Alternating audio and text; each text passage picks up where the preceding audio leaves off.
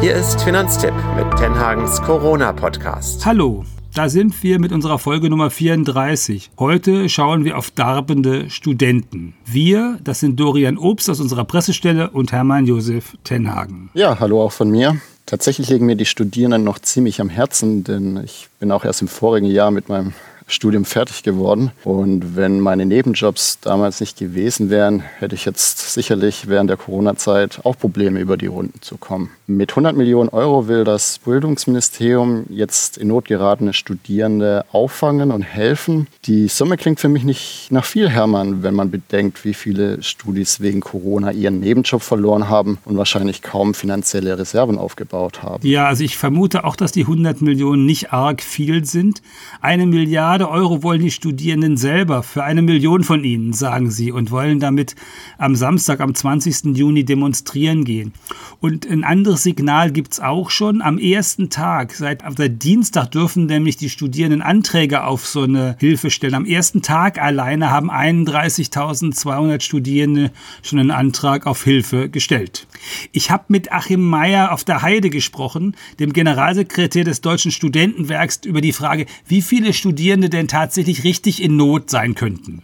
Wir haben keinen Überblick. Also wir schätzen, äh, sagen wir mal, zwischen zwei und vier Prozent. Aber das, was wir mitgekriegt haben aus den Studentenwerken bisher, äh, die auch Anträge gestellt haben auf die Notfonds, und das ist im Moment der, die, die, Situation. Es können auch mehr sein. Also äh, andere haben ja Zahlen genannt von bis zu einer Million, die ihren Jobs verloren haben. Das deckt sich nicht unbedingt mit unseren Erkenntnissen. Also es haben schon 40 Prozent äh, derjenigen, die tätig sind, wahrscheinlich den Job verloren, aber andere haben auch einen Job wieder gefunden. Und manche sind dann ins Elternhaus zurückgezogen, haben dadurch Kosten reduziert. Andere nutzen die Hilfsmöglichkeiten, die ja auch äh, die Bundesregierung geschaffen hat, zum Beispiel Mietstundung. Das kriegen wir mit in den Studentenwohnheimen, das kriegen wir auch mit bei den kommunalen Wohnungsgesellschaften, also alles solche Sachen. Wir gehen aber davon aus, und das war auch so die Einschätzung unserer Studentenwerke, dass ähm, die Rücklagen, die man gebildet hatte, jetzt natürlich auch irgendwann aufgebraucht sind, wenn es keine Alternativjobs gibt. Und es haben nicht alle Alternativjobs gefunden. Das heißt, 4 Prozent, das wären ja 100.000 Leute. Ja, es können auch, können auch bis 200.000 sein. Also das, äh, aber wie gesagt, das ist echt Kaffeesatzleserei und äh, da will ich mich auch nicht im Moment festlegen. Also das hängt natürlich jetzt auch davon ab, äh, wie bei diesem neuen Nothilfefonds die Inanspruchnahme sein wird. Wie ist, denn, äh, wie ist das denn? Wie viele Prozent der Studierenden haben denn sozusagen Jobs, die sie benutzen oder nutzen müssen, um ihren Lebensunterhalt sicherzustellen? Also wir haben ja nur die Sozialerhebung oder immerhin, die ist ja eine Langzeituntersuchung und danach haben 2016, es sind leider die letzten verfügbaren Daten, 43 Prozent der 69, die erwerbstätig sind, die haben erklärt, äh, das ist unabdingbar zur Finanzierung des Lebensunterhalts. Das wird ungefähr hinhauen. Wir schätzen also ungefähr, sagen wir, 37 bis 39 Prozent brauchen das Geld zusätzlich, um neben anderen Quellen. Also eine Million der Studierenden. Ja gut, das könnte man so hochrechnen. Das ist schon richtig. Also wobei man natürlich Folgendes sagen muss, äh, ja gut, äh, wir gehen von 2,5 Millionen aus, weil äh, die restlichen sind äh, zum Teil an privaten Hochschulen, an den äh, Verwaltungshochschulen und so weiter und so fort, wo sie ja in einem Beschäftigungsverhältnis stecken. Ne? Mhm. Also, also das ist. Mh. Ja, Okay, wenn, und wenn jetzt, also es gibt ja zwei Arten von, von Notfall, die, die auftreten können. Die eine ist, ich habe meinen Job verloren, ich bin auf den angewiesen und habe das Geld nicht mehr. Der andere ist, meine Eltern sind in Kurzarbeit und haben sozusagen, können mir den Chat nicht mehr schreiben. Und nach den aktuellen Statistiken muss man ja damit rechnen, dass ein Viertel der Erwerbsbevölkerung im April oder im Mai in Kurzarbeit war, mehr oder weniger intensiv, kann ja auch nur 20 Prozent sein, aber eben in Kurzarbeit war und das heißt deutlich weniger netto auf dem Konto hat. Haben Sie da ähm, Rückmeldungen schon bekommen, dass Leute sagen, also mh, hm, äh, das reicht vorne und hinten nicht oder vielleicht könnte ich jetzt ja doch BAföG beantragen? Also wir kriegen mit, dass mehr BAföG-Anträge gestellt werden, auch wenn wir natürlich jetzt äh, statistisch es noch nicht so genau erfassen können. Aber wir haben auch dazu aufgefordert, haben Studierenden ja gesagt, okay, äh, stellt ganz schnell einen Aktualisierungsantrag, äh, wenn sich die Lebensverhältnisse ihrer Eltern oder eurer Eltern geändert haben. Und äh, das äh, sieht man schon ein bisschen und dafür ist das BAföG natürlich mhm. auch da. Sie haben gerade gesagt, es gibt auch bei den Studentenwerken Werken äh, Studierende, die gesagt haben, die, die die Mietstundungsregelungen in Anspruch genommen haben. Die sollen ja jetzt verlängert werden bis Oktober oder bis Ende September. Wie viele Leute haben Sie denn da, die solche Mietstundungen in Anspruch genommen haben? Haben Sie da einen Überblick? Also bisher haben wir noch keine Zahlen erfasst, das ist relativ unterschiedlich. Also zum Teil ist es so, dass internationale Studierende ja gar nicht einreisen konnten, die eigentlich Verträge hatten. Also das ist natürlich auch ein Ausfall. Wir haben andere, äh, die gekündigt haben und äh, wo die Studentenwerke dann auch relativ kulant waren, äh, sagen wir mal jenseits der Kündigungsfristen, das zu akzeptieren. Also das kann schon bis zu 20 und mehr Prozent bedeuten bei einzelnen Studentenwerken, aber die genauen, den genauen Überblick haben wir im Moment noch nicht. Wir versuchen das gerade mal zu erfassen. Dorian, wie war das denn bei dir damals, wenn das Geld auf dem Konto wirklich total alle war? Was hast du gemacht? Ja, das war wirklich eine schwierige Sache. So die ersten vier Semester habe ich noch Geld von meinen Eltern erhalten, während ich verzweifelt einen BAföG-Antrag nach dem anderen gestellt habe. Leider ist das BAföG noch sehr an das Einkommen der Eltern gekoppelt und bei mir kam da deshalb nichts raus. Ich finde das ziemlich schwierig, weil das heißt ja nicht unbedingt, dass die Eltern das Geld auch an die Studierende weitergeben und sehr einkommenabhängig ist diese ganze Geschichte mit BAföG. Irgendwann war dann auch bei mir Schluss mit der Förderung der Eltern und ich wollte mich eh unabhängig machen machen. Also begann auch für mich nur die, ja, die einzige Möglichkeit, nämlich Jobben. Und wie viele anderen Studis war mein erster Job in der Gastronomie. Und ja, die Gastronomen und die Studierenden, die in der Gastronomie arbeiten, sind ja am schwersten von der Pandemie betroffen. Das stimmt ganz sicher. Also die sind echt schwer getroffen. Ich kenne das auch, weil ähm, mein Cousin von mir hat ein Ausflugslokal und natürlich hat er seine Festangestellten möglichst angebunden und die Leute mit den, äh, mit den 450 Euro Jobs, die stehen im Augenblick äh, da ziemlich im Regen.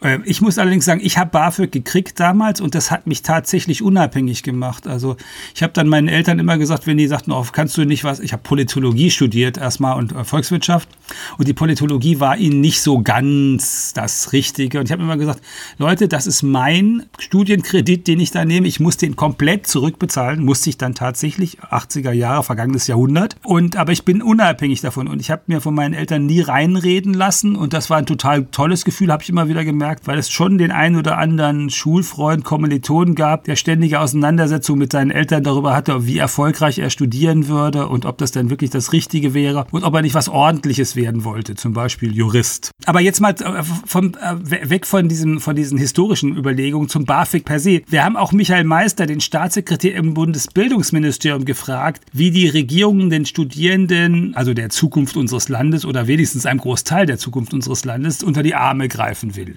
Also wir sehen die Sorgen und Nöte der Studierenden äh, einmal für die Frage, wenn sich beim Elterneinkommen was verändert hat. Mhm. Dazu haben wir ja die, das Thema BAföG-Aktualisierung beschlossen.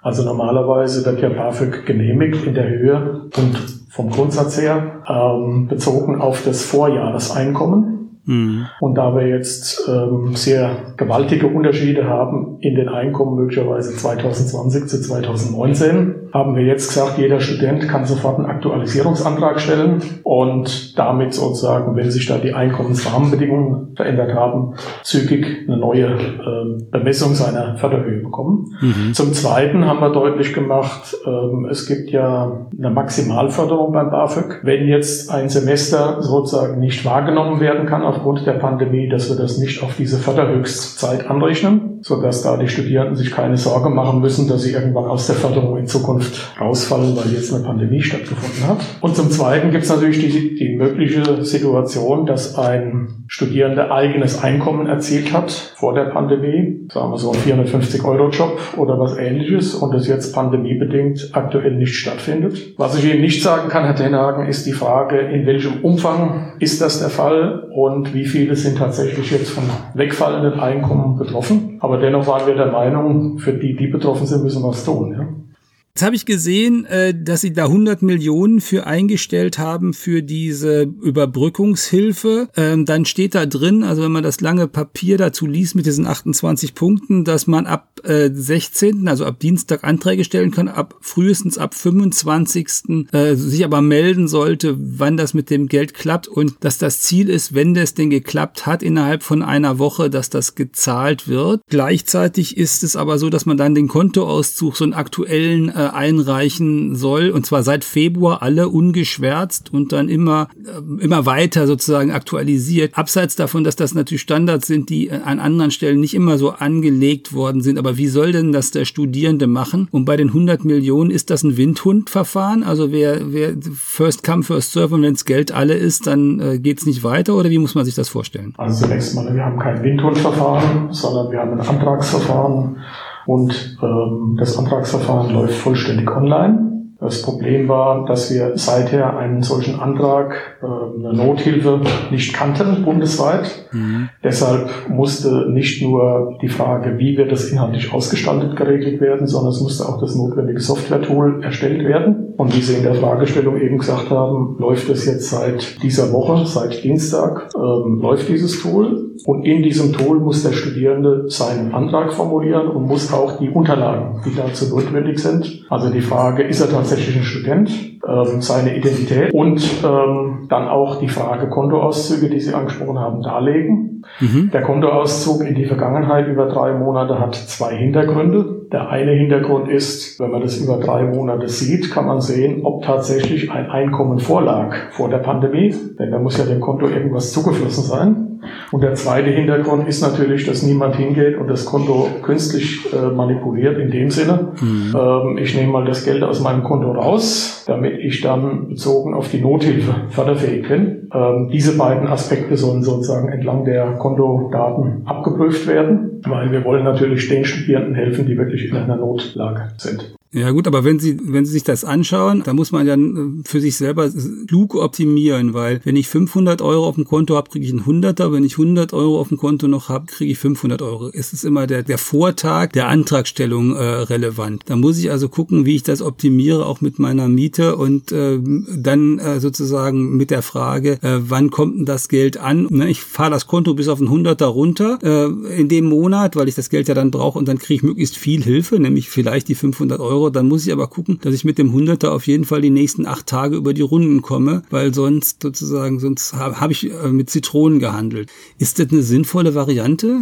Ich glaube, das ist eine sinnvolle Variante, weil es ja um Nothilfe geht und wir haben ja auch zwei andere Instrumente. Zum einen kann jeder neben der Nothilfe ja auch einen normalen BAföG-Antrag stellen. Mhm. Die Instrumente schließen sich nicht wechselseitig aus, sondern ich kann BAföG beziehen und jenseits BAföG dann trotzdem einen Antrag auf Nothilfe stellen. Mhm. Zum Zweiten haben wir ja bei der KfW den Studienkredit deutlich erweitert mhm. im Bezieherkreis, ähm, wo man auch äh, 650 Euro pro Monat an Kredit bekommen kann, sodass wir drei verschiedene Instrumente haben, um den Studierenden zu helfen. Mhm. Und ich glaube, da jetzt die Nothilfe zunächst mal für Juni, Juli und August diesen Jahres gedacht ist, ähm, sind zumindest mal für den Juni die Manipulationsmöglichkeiten Möglichkeiten sehr überschaubar. Das stimmt. Ja, aber der, nein, ich ist einfach nur die, die also ich gucke mir das immer lebenspraktisch an und frage mich, ob das, äh, ob sozusagen mit den Summen, die da auf dem Konto noch sein dürfen, mit dem Vortag und mit der Auszahlung, ob das gut funktioniert, weil ein KfW-Kredit kriege ich dann auch so schnell nicht. Ne? Also das ist ja, äh, ist ja sozusagen, wenn ich wirklich Not habe, wie klappt das denn am schnellsten? Und ich, ähm, sie, sie lassen mich erst auf 100 Euro runterfahren. Gut, aber äh, den KfW-Kredit müssen Sie nur einmal beantragen, Herr Tenner. Ja. Den können Sie seit Anfang Mai beantragen. Und wir haben jetzt, äh, obwohl noch keine zwei Monate um sind, 340 Millionen Euro mhm. an Kreditvolumen bei der KfW bewilligt. Okay. Ähm, das zeigt also, dass dieses Instrument schon angenommen wird. Das, wie, viel, wie viel ist das verglichen zum Vorjahr? Haben Sie da eine Idee? Es sind Steigerungsraten, die in Größenordnung, also monatsbezogen äh, Mai bzw. Juni sind, die bei einer Größenordnung 4 bis 5 liegen. Okay, 400 oder 500 Prozent, also das Vervierfachung. Vervierfachung, Verfünffachung der Antragszahl im Vergleich zum Vorjahreszeitraum, ja. Ihr habt es gehört, äh, das Ministerium hat auch äh, Regelungen geschaffen, die darauf zielen, auf jeden Fall Betrug von eurer Seite, also von Studierendenseite zu vermeiden. Ich glaube, sie sind da ein bisschen übers Ziel hinausgeschossen. Aber vor allen Dingen habe ich den Zweifel, und der wird immer größer, ob die wirklich mit den 100 Millionen auskommen werden. Den Zweifel, den äh, habe ich natürlich noch mehr gehabt, weil wir haben auch mit den Studierenden gesprochen. Wir wollen ja nicht irgendwie über die Studierenden allein sprechen. Wir haben auch Sebastian Zach Wachrau vom FSZ. Das ist sozusagen der Dachverband der ganzen Asten, also der ganzen Studentenvertretungen an den ganzen deutschen Hochschulen gesprochen und äh, gefragt, wie der denn die Situation der Studierenden einschätzt und warum sie jetzt eigentlich diese Woche auch demonstrieren gehen wollen, also Mitte Juni. Ja, Hermann, was war denn da die zentrale Frage? Die zentrale Frage äh, in Corona-Zeiten ist, wie kommen eigentlich Studierende über die Runden? Weil die haben ja sowieso immer ein kleines Budget. Inwiefern sind die von, den, äh, von der Krise besonders wirtschaftlich getroffen? Ja, die sind insofern besonders wirtschaftlich getroffen, ähm, als dass typische Studierendenjobs eben jetzt weggefallen sind. Sei es in der Gastronomie oder als zum Beispiel als äh, Hostessinnen äh, auf Messen, die allesamt ausgefallen sind. Das sind ganz typische Studierendenjobs und eben auch die Tatsache, dass eben geringfügige Beschäftigung häufig auch mit anderen Kündigungsbedingungen verknüpft war und da viele Betriebe natürlich dann gesagt haben, lassen wir als erstes natürlich die StudentInnen gehen, die vielleicht auch noch parallel von den Eltern unterstützt werden, ähm, bevor wir jetzt da die Familien äh, sozusagen äh, feuern. Aber das hat natürlich dazu geführt, dass StudentInnen, die nicht gerade viel Rücklagen zumeist haben, ähm, relativ schnell auf neue Einkünfte angewiesen waren. Mhm. Und da kam jetzt bisher sehr wenig. Was haltet ihr denn von den Maßnahmen, äh, die da sozusagen äh, die, die, die Regierung bisher getroffen hat? Also mit anderen Worten, erleichterten Zugang zum BAföG, auch äh, die Frage, äh, dass Studienkredite, wenn die denn in Anspruch genommen werden, erstmal zinslos gestellt werden und jetzt auch diese Überbrückungsgelder. Ist das, ist das richtige Richtung und nur zu wenig oder wie seht ihr das? Äh, aus unserer Sicht ist, sind die Schritte beim BAföG anfänglich aus Sicht von BAföG-Empfängerinnen sicherlich richtig gewesen. Ähm, insbesondere die Tatsache, dass eben Studierende, die äh, jetzt äh, dann in den äh, relevanten Bereichen ausgeholfen haben, wie zum Beispiel in Krankenhäusern, Medizinstudierende beispielsweise, dass das nicht angerechnet wurde. Das war für uns ähm, ein Erfolg auch, dass wir uns da gemeinsam mit dem äh, Verband der Medizinstudierenden äh, dafür eingesetzt hatten. Und wir wussten aber sehr schnell, dass es eigentlich ähm, neben nicht nur die BAföG-EmpfängerInnen sind, die da auf Hilfe angewiesen sind.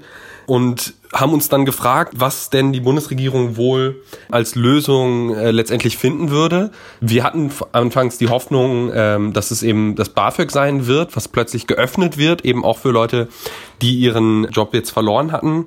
Andere hatten da auf das ALG 2 gesetzt, dass man das zukünftig vielleicht auch Studierende empfangen könnten oder zumindest während der Corona-Krise Studierende, die ihren Job verloren hatten. Das ist beides nicht passiert. Das hat uns ehrlich gesagt ziemlich erschüttert.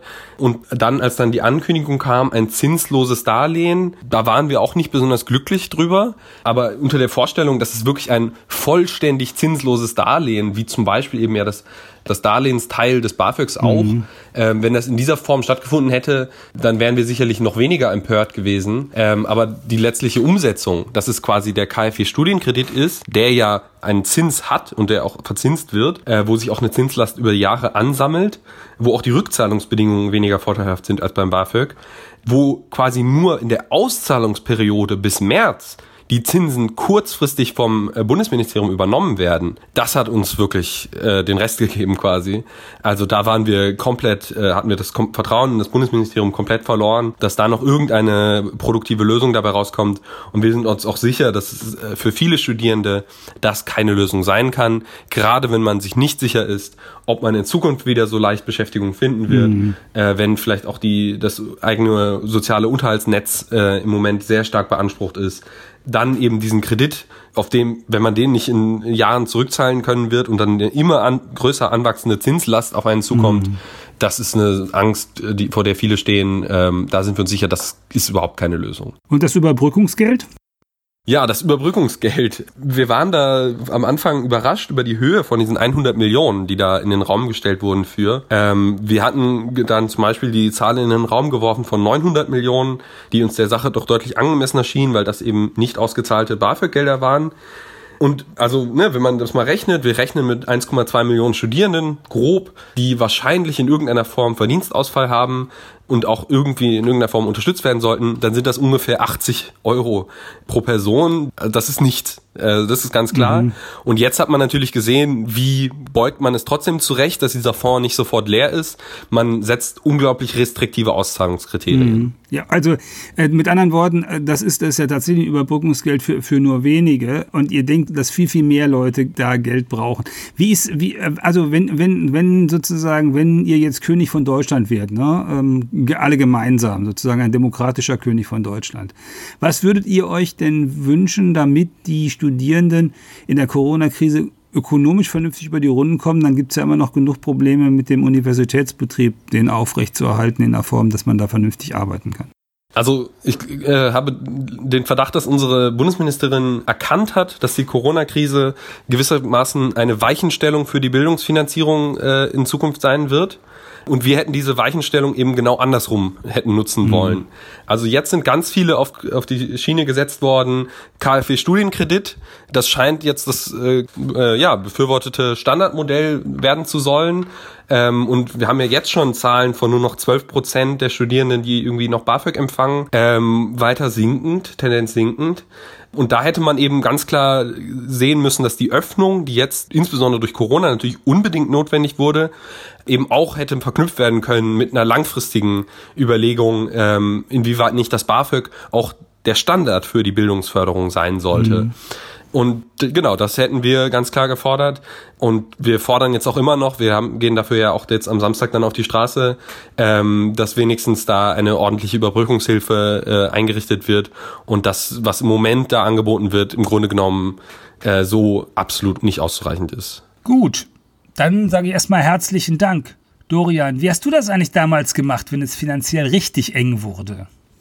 Ja, das ist wieder eine sehr gute Frage. Nämlich je länger sich das Studium zog, umso schneller waren auch bei mir die Ersparnisse aufgebraucht. Ich hätte mir da sicherlich mehr Möglichkeiten, staatliche Hilfe gewünscht, über das BAföG noch hinaus. Aber mir blieb, wie vielen anderen allerdings, nur übrig, weiter nach Nebenjobs zu suchen. Das war dann leichter, wenn man das Masterstudium erreicht hat, weil man dann leichter an die begehrten Unijobs herankommt. Ich hatte so eine Stelle als studentische Hilfskraft an meiner Uni, doch die umfasste dann auch nur 30 Stunden im Monat. Das reichte zum Leben mal überhaupt nicht aus, vor allem bei den steigenden Mietpreisen in Deutschland. Und habe deswegen noch einen zweiten Job herangeholt und nur so habe ich es auch geschafft, das Studium hm. abzuschließen. Hm. Naja, das ist, geht, geht ja bei vielen so.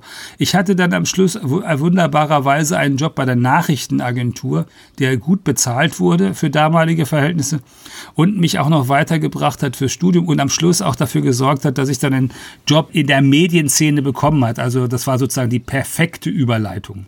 Aber wir wollen ja nicht über unsere Vergangenheit reden, sondern wir wollen auch euch sagen, was ihr denn machen könnt, weil die Studierenden werden jetzt demonstrieren, aber was macht ihr bis dahin, bis da was bei rausgekommen ist? Was könnt ihr heute tun? Und da haben wir so eine Reihe von Dingen mal zusammengestellt und Dorian, du bist immer näher dran an der Stelle als Studier ehemals Studierender, fast noch ehemals Studierender. Sag mal, was, was haben wir gefunden? Ja, genau. Also tatsächlich, das Beste ist BAföG beantragen. Vor allem, wer bisher kein BAföG beantragt hat, weil er dachte, ja, das ist mir zu kompliziert oder lohnt sich nicht. Oder jetzt eben in der Corona-Phase seinen Job verloren hat, der, für den lohnt es sich vielleicht, weil besonders wenn jetzt die Eltern in Kurzarbeit sind, kann es eben wieder lohnenswert werden. 2019 wurde auch die, die letzte BAföG-Reform durchgeführt. Dadurch sind die Freibeträge deutlich gestiegen.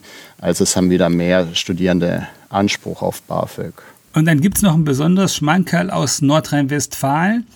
Das ist ja so, man hat, wenn man BAföG bekommt, kann man ja nur so ein Regelsemester studieren und irgendwann hört die Förderung auf. Und die haben in Nordrhein-Westfalen jetzt beschlossen, dass quasi das Sommersemester 2020 nicht zählt. Also man kann jetzt da im Augenblick ein Semester länger studieren, weil im Sommersemester 2020 doch auch an den Hochschulen viel nicht funktioniert hat und kann auch dieses eine Semester länger BAföG beziehen. Wenn man jetzt kein BAföG bekommt, gibt es denn da andere Möglichkeiten? Wer kein BAföG bekommt, der sollte als nächstes auf jeden Fall an Wohngeld denken. Das sind im Schnitt rund 150 Euro. Das sieht zwar nicht viel aus, aber ist zumindest mal ein Anfang. Naja, und das ist geschenktes Geld, ne? Genau, ja. Also das, das bekommt man, ja genau, als Zuschuss, ja. Das ist doch super. Also das müsste man auf jeden Fall machen. Dann habe ich, hat der Maya auf der Heide gesagt, woran ich gar nicht gedacht hatte, aber auch im, ähm, im Studentenwohnheim kann man natürlich die Miete stunden. Genau, das ist die nächste Möglichkeit. Also private Wohnungen, da kann man ja sowieso die Miete schon stunden. Das geht auch in Wohnheim, Studierendenwerke. Und die Mietstundung wurde gerade erst bis Oktober verlängert. Also das wäre so das nächste große Plus. Ja, das ist, das ist super. Und dann, und dann als letztes äh, gibt es ja die Möglichkeit, äh, Studienkredite wahrzunehmen. Da gibt es von der KfW diese Studienkredite. Ich habe mich äh, schon sehr gewundert, das, das hat sehr zugenommen. Also im Bildungsministerium heißt es, sie hätten alleine im April für 160 Millionen Studienkredite neu ausgeschrieben und das wäre viermal so viel wie im letzten Jahr. Und eigentlich, solange der jetzt zinsfrei bleibt, und im Augenblick ist der ja zinsfrei, ist das ja genauso gut wie BAföG. Also jedenfalls äh, wie der, der Kreditanteil von BAföG. Solange ich keine Zinsen zahlen muss, ist das erstmal vernünftig. Und wenn ich mein Studium auf die Art und Weise fertig bekomme, dann wäre das auch gut. Auf jeden Fall. Also das, der KfW-Studienkredit ist auch der am leichtesten zugängliche Kredit für Studierende. Das sind bis zu 650 Euro monatlich. Und ja, wie du sagst, äh, bis März 2021 zinslos. Aber der Nachteil, man muss den halt komplett zurückzahlen. Also Botschaft des Tages. Äh, auf der einen Seite für Studierende, ja, politisch kämpfen darum, dass ihr mehr Geld kriegt und dass ihr besser abgesichert werdet. Auf der anderen Seite die Fördertöpfe, die jetzt da sind, aber bitte auch wirklich mitnehmen und sich nicht zu schade sein, da um jeden Euro, den man da bekommen kann, geliehen oder noch besser geschenkt zu kämpfen, weil ihr braucht das Geld ja. Und wenn euch das, liebe Studierende, liebe Eltern, liebe Lehrende, äh, liebe politisch Interessierte, liebe wirtschaftlich Interessierte, wenn euch das gut gefallen hat, dann ist das super. Dann lobt uns, äh, schenkt uns ein Herzchen, äh, verlinkt uns, schreibt uns. Und wenn es euch nicht so gut gefallen hat, dann schreibt uns auch an redaktion.finanztipp.de, das ist unsere Mailadresse. Abonnieren und bewerten könnt ihr uns bei Apple Podcast, bei Deezer, Spotify und bei diesen ganzen anderen Podcatchern und überall da, wo es sonst noch einen Podcast gibt gibt. Dann bleibt uns nur noch das zu sagen, was wir nach jeder Folge im Augenblick sagen. Gerade ist in äh, Neukölln wieder sozusagen ja ein Corona-Ausbruch und eine Schule in Berlin, Spandau haben sie auch dicht gemacht. Also es gibt weiter Anlass zu sagen, das Wichtigste in diesen Zeiten ist, bleibt gesund. Und das sagen Dorian Obst und Hermann Josef Tenhagen.